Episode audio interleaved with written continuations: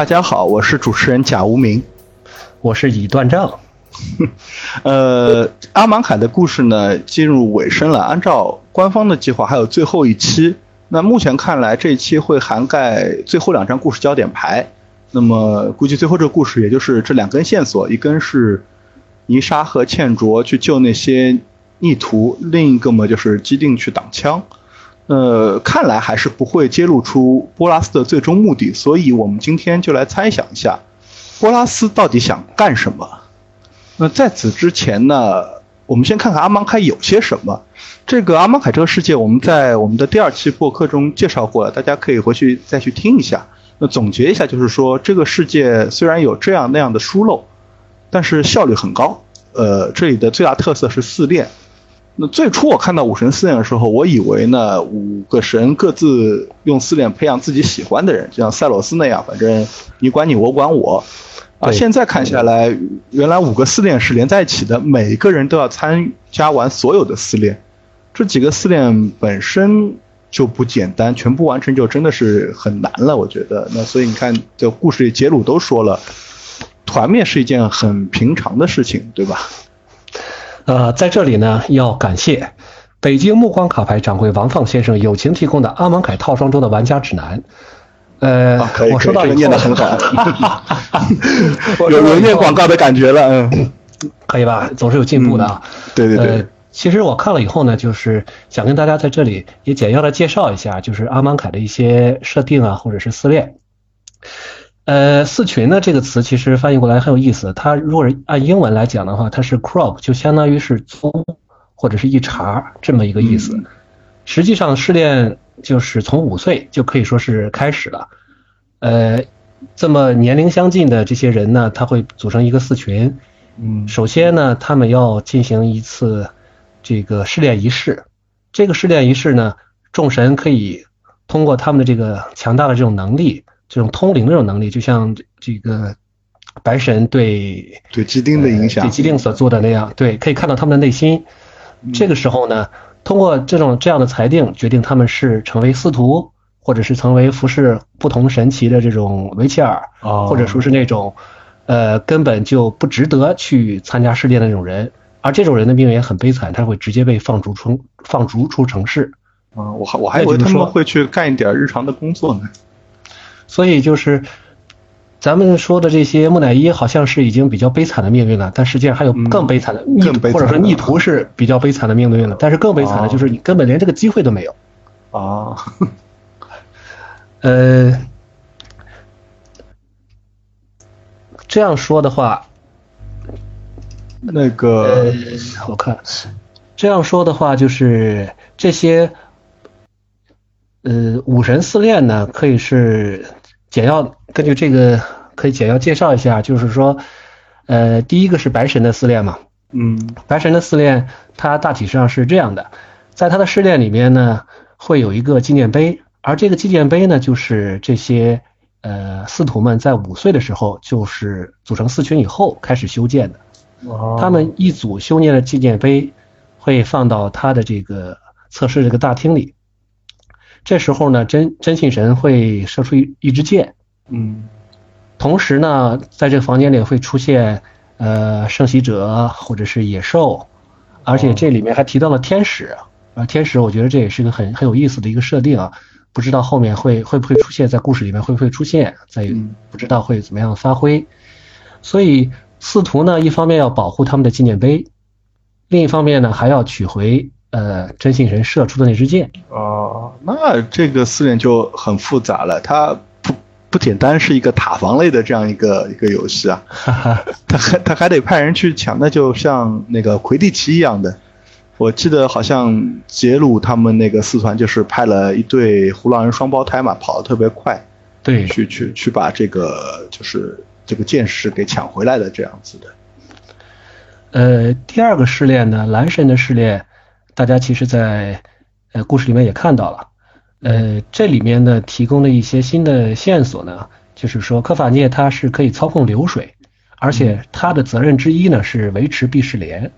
哦，呃，他的试炼呢会抑制四徒的这种五感，让他们只能依靠自己的心智和法术能力，来穿过这个由这个蓝神制作的一个迷宫，而其中的很多的幻象，代表着司徒自己内心的恐惧，就像泥沙他所经历的，重新看到了在伊尼翠啊一些这种对他来讲非常恐怖的往事吧。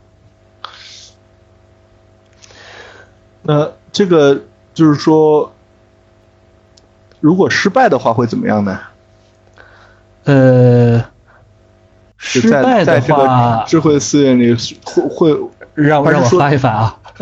失败的话，就是说，因为我们知道后面的四连失败会会有性命之忧，这前面的也都会有吗？对。呃，按照这个里面的说法呢，如果失败了，会在其中淹死。那可能也是和他这个作为蓝神嘛操控的水流嗯关系吧。关系对对，而且破解它的方式呢是通过破解墙壁上的一些这个图符，嗯，然后找到一个真正的能够打开出口的一个咒语，找到这个咒语，那就算通过了。哦，绿神的四炼，我想在故事里面是没有出现的。呃，这里呢，对对对，没有没有没有没有具体的去讲，好像只是提到了那个绿神的维切尔而已。对，所以其实和毒也是有很有关系的。首先，如果要进入他的思炼，就要爬过一一整一整，就相当于一整片荆棘。这这真的是绿神的思炼，不是《神雕侠侣》吗？但是爬上去以后，罗纳斯会告诉他们说：“你已经中了毒。”而且这个毒呢是不能不能够让你们使用法术，相当于压制了你的法术能力，只能依靠自己的力量去接受试炼。啊，那就是就是怎么说，把非绿色的因素全部剔除掉了。对，我觉得这个蓝绿呢，可能还是放的这么近啊，也是也是有所考虑的。这个在实验当中，我们叫控制变量法，把其他变量控制住，然后看你能够在这个变量上表现到有多好吧。呃，在他的这个试炼里面呢，是要通过一片广大的丛林，其中有各种的野兽和毒物。司徒据说要花上好几天才能到这个丛林中央，挑战一只远古蛇蜥。不，如果说四炼都是在他的那个神殿里进行的，这个神殿看来很大呀。对，这里面是不是用了什么魔法，咱们就不好说了。哦，有，因为你看那个纪念碑就这么大嘛。啊，对对啊，就要么就是里边隔断的比较好，你找来找去那个走来走去弯的路比较多吧。毕竟是神嘛。啊，对。呃，如果要获得解药，就必须取下这个蛇蜥的鳞片。蛇蜥这个东西实际上，嗯，呃，另外一个通俗的翻译，我估计就叫石化鸡蛇，是不是有这么一个东西？石化，呃，还真不知道，因为可能，嗯，每个就是好像好像就说，就是这这不同的一些那个奇幻作品或者什么，它诠释出来的样貌都会有点不太一样。呃，万智牌里好像是石化，可能就是那个石化鸡蛇的这个样子吧？哎，不会吧？石化鸡蛇不像是个很凶猛的野兽呀。但是，但是它有这个美杜莎一样的能力，能够能够将人石化。呃，我都没有进一步的去去做这个研究啊，但是我感觉这个词在这里应该是这个意思吧？啊，有可能，但是我我可能脑子里想到的是是就是一个像巨型的蜥蜴这样子的一个一个东西，而且那个好像就是在阿芒凯的牌里边，当然好像是红色的，是有蜥蜴这样一个一个生物的嘛？我脑子里其实反映出来的是那样一个形象。呃，接下来说黑色的试炼。嗯，呃，巴图呢，可以根据这个故事可以看到，他是一个比较独来独往、我行我素的一个神，而且他的职责呢，在大部分时间就是负责监督圣袭圣袭者的制作，就是做木乃伊，也就是莉莲娜和杰斯闯入的地方，就相当于是他的禁地。我我觉着这也就是在在在怎么说，就是在阿芒凯的，这要是在。塞洛斯一个黑神造出来的都是白色的生物，我估计黑神会不乐意的，对吧？阿芒凯大家比较团结一点，嗯嗯，没错，呃，吴明老师又抓到了本质。野心四恋呢，实际上，呃，小说里面也看到了。呃，对对对，按照这个说，笔墨比较比较多。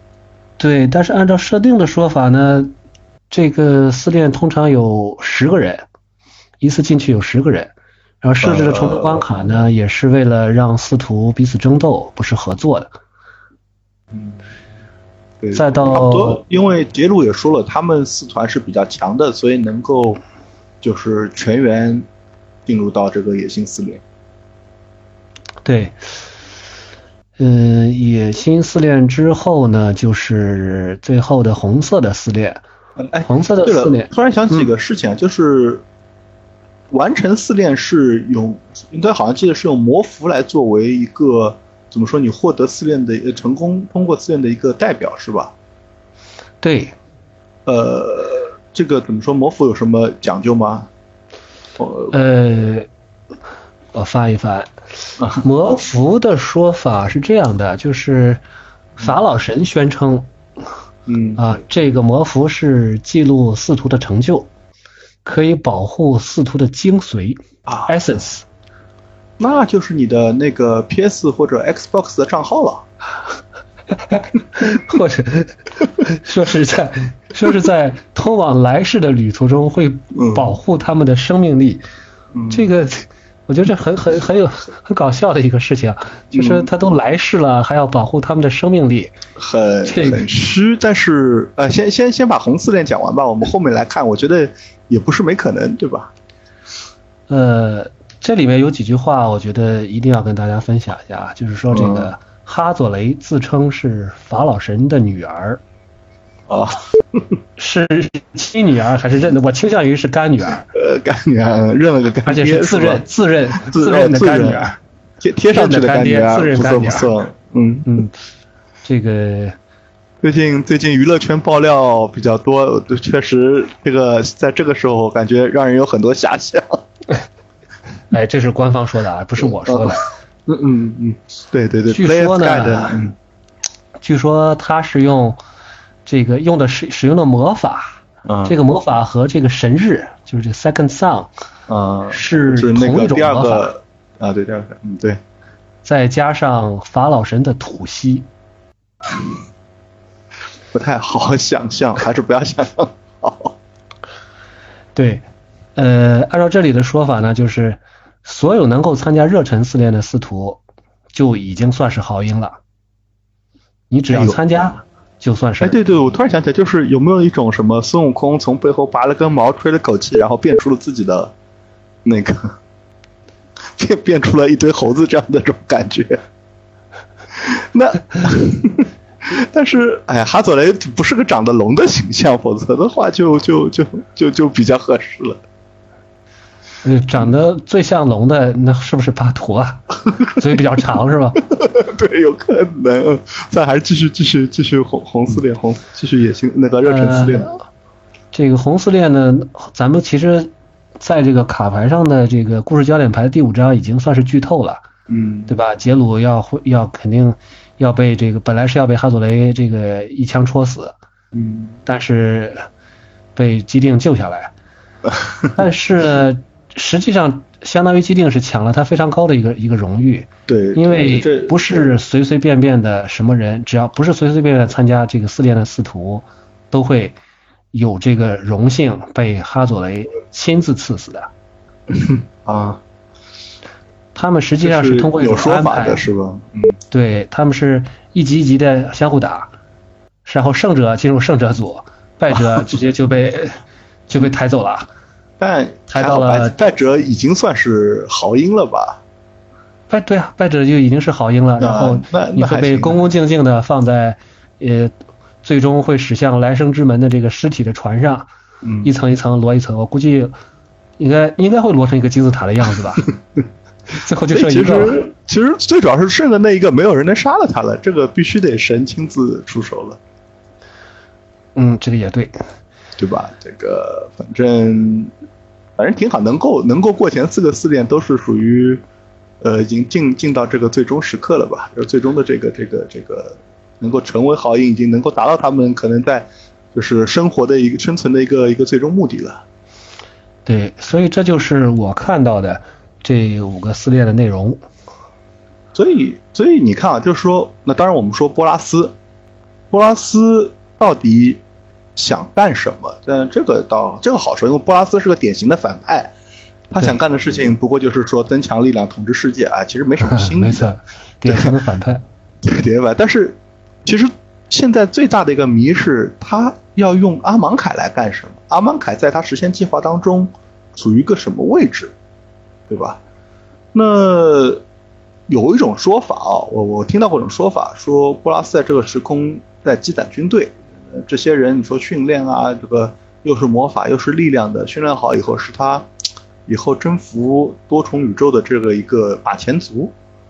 这个说法就是乍听起来好像挺有道理的，因为跟整个这个设定都很符合，但是总觉得中间还有一些小的漏洞，这个还没能填上，而且这个漏洞挺关键的。那那首先，比如说我们不知道波拉斯在这个时空经历了多久，那你说这些人是五岁开始，可能到了一个二十岁左右，最多了就到二十岁左右就就就就就基本上你要么被淘汰，要么就是进入那个蓝世了。那按照他，我们就看武神四殿看下来，就是说他淘汰率相当相当高啊，就是 对吧？就你一个四团二十个人，最后。可能只有就像像杰鲁这样子这么强势的一个四团，也只有四五个人能够走到这个位置。那可能有些四团可能最后就一个，呃，有些主要还是呃，主要还是过巴图那关的时候，巴图老嫌多，对对，巴图大图怎么都嫌多。然后嘛，就是说，那你最后能成为这怎么说？最后能成为这个精英中精英的就这么几个，那。就感觉更像是特种部队，而不像 是一支大军。对呀，但那那我们先把这个这个这个话头先放在这儿，这是第一个我们现在所知的这样一个情况。那第二个情况呢，就是说，就联系之前，如果大家还记得的话，就是在以太之乱的小说里吧，或者是卡拉德逊的小说，就是应该是以太之乱，就是时空渡桥嘛，太子睿在全力开发时空时空渡桥。那有人就觉得说，时空渡桥就是。波拉斯未来用来运送军队的一个一个一个通道，但是有这里边有一个问题啊，时空渡桥只能只能传送没有生命的东西。对，这一点是在故事里面是有这个说法，但是要动态的看啊，吴斌老师，我们要动态的看，动这个科技进步一日千里，嗯，怎么怎么讲？所以当时是传送没有生命的东西。啊，对，但是保不齐到了阿芒凯再捣鼓捣鼓，那就可以传送有生命的东西了啊。也就是说，如果没有守护者的破坏，也许太子睿就已经达到什么科新的科研成果就出来了。对，因为太子睿是去过密罗地，也就是新菲瑞克西亚的人啊。对对对，他是作为那个普拉斯的密探去去去看的。对，当时他是想，他是想避免。就是就是想保持这个五个模判官相互争夺、争权夺利，这样的话不能够让，呃，新菲瑞克西亚形成一股强大的这种力量。他是去可以说是去搞破坏的，去离间挑拨的。对，嗯，所以像当年菲瑞克西亚他进攻多米纳里亚的时候，不仅用了传送，嗯，不仅用了这个时空覆盖，呃，还还用了时空覆盖，所以说。呃，他的这个技术能力是相当强的。嗯，也许偷回来一些什么科研成果的，结合一下就能用了，是吧？是的。啊，那但不管怎么说吧，那个这只能也是我们的假设，但实际情况是，太子睿好像并没有把那个时空渡桥开发到什么程度。那我们现在回过头去看，我记得就是只有乐施密提到说，他只能拿花瓶来做实验成功，对吧？那这个就很有意思啊！我们就是说，因为说有人说是没有生命的，那什么是生命呢？就这木乃伊虽然是没有生命的东西，但是它在构成上与有生命的那个状态是一样的，都是有都是一样的物质构成。那除非说时空渡桥会会会过滤灵魂，对吧？那传过去灵魂没有，这是种说法，就没有生命，就是过去只剩一个躯壳，灵魂没了。那也许灵魂就留在虚空中跟奥扎奇作伴了。那。问题 是对，问题是波拉斯有没有必要如此的大费周章？那个在《月传奇》的故事里，嗯，就是《月传奇》故事里，你看丽莲娜，就是说她只是在伊尼翠本地召唤灵勇，就可以抵抗，就是说奥扎奇的大军。那嗯，我们就知道，就是说林勇本身的能力是足够强的。我就我确实也没看出来阿芒凯的这些圣袭者，就是这淘汰出来的木乃伊啊。那比比伊尼翠原生的林林勇有什么过人之处？嗯，如果一定要说这个圣袭者可都是残的，我要提醒一下。对，就如果有什么不同，白色可能就是说更听话一点，伊尼翠林勇就是靠本能行动吧，对吧？呃，但是但是听话又怎么样呢？就像你说，他还残了，而且他是不是能记得生前的所学，还是个问题啊。当然，这个时候我们就说那个魔符了。或许，但是我觉得这地方我要插一句话，嗯嗯嗯，就是白色的木乃伊，你不觉得这是一个很大的创举吧？嗯，对，白色白色的灵勇就是白色的灵勇，是的，对，白色灵勇呢，大家很很难想象，但是正好跟这个时空这个木乃伊的特性有关，就是它很守秩序，就很很很很那个结构，就是怎么说那个阶级结构分得很明确，然后。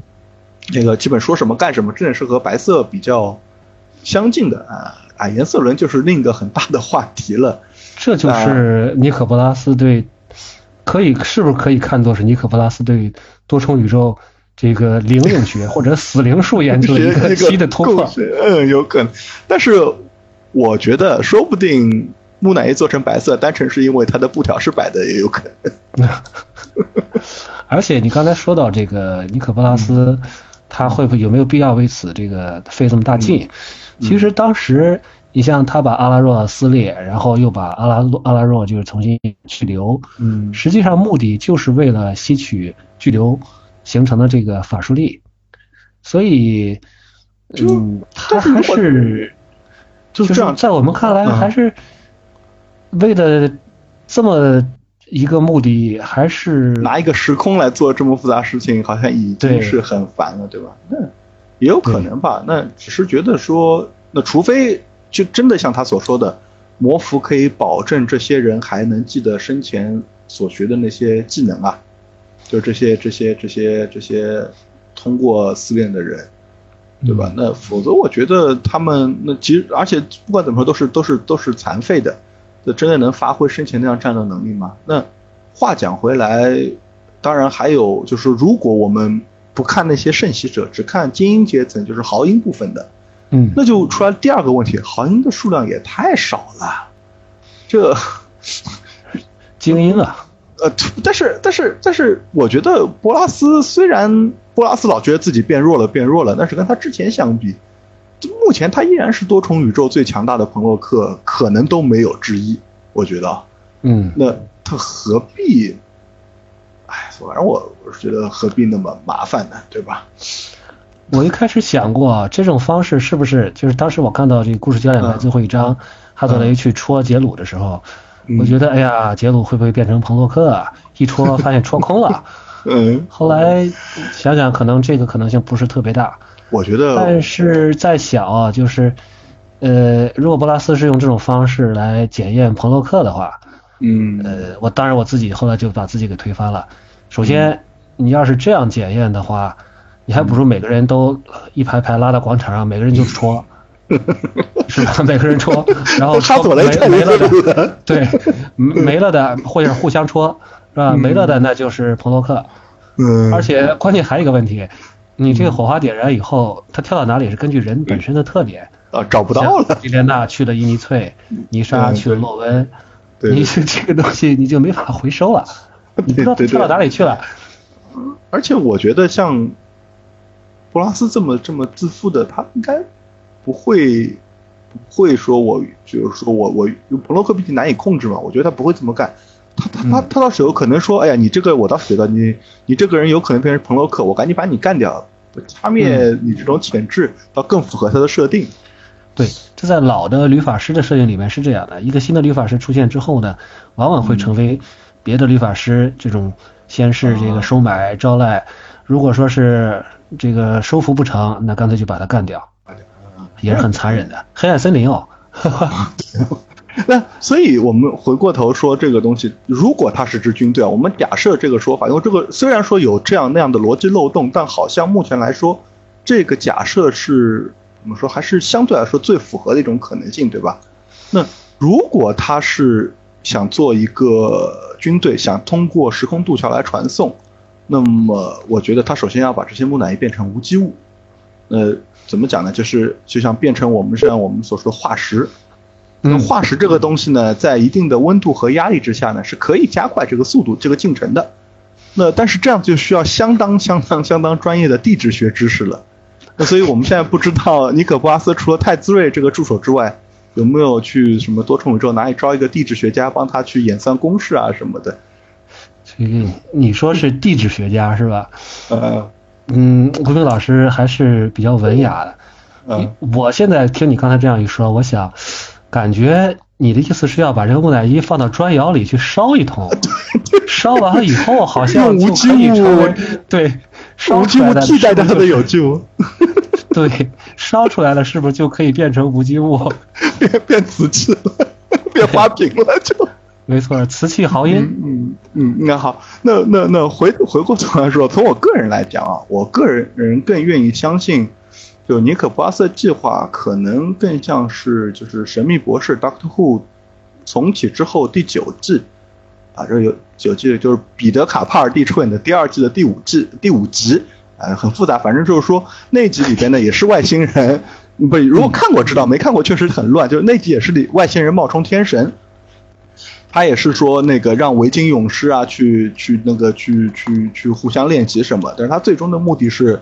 把最强的维京勇士抓抓来，然后通过某种外星科技吸取它的精华，就就是说能够能够就是增强自己的力量。我觉得，但我觉得博拉斯干这种可能也很大。那个虽然说我承认积攒军队这个说法很多地方都很符合，但是总觉得不是很能很能说服我吧。你刚才说到了这个吸取精华，让我想起最近看了一个漫画，啊，也是万智牌的漫画。说到话说，传说中五大长老龙中的第六个，常识，是常识，常识啊！五大长老龙肯定有六，有有六个是吧？哦，对，就是被一名邪恶的律法师所设计，死在了乌峰达肯的乌峰下啊，就那个刀黑剑嘛，啊，黑剑。然后的这个黑生命精华呢，就被那个邪恶的律法师吸收了。所以说，如果真的是这样，说是是这个吸收精华的话，倒也是有一种可能。啊，我觉得哎，还是有之前有有这样子的证据能支持这个想法的嘛。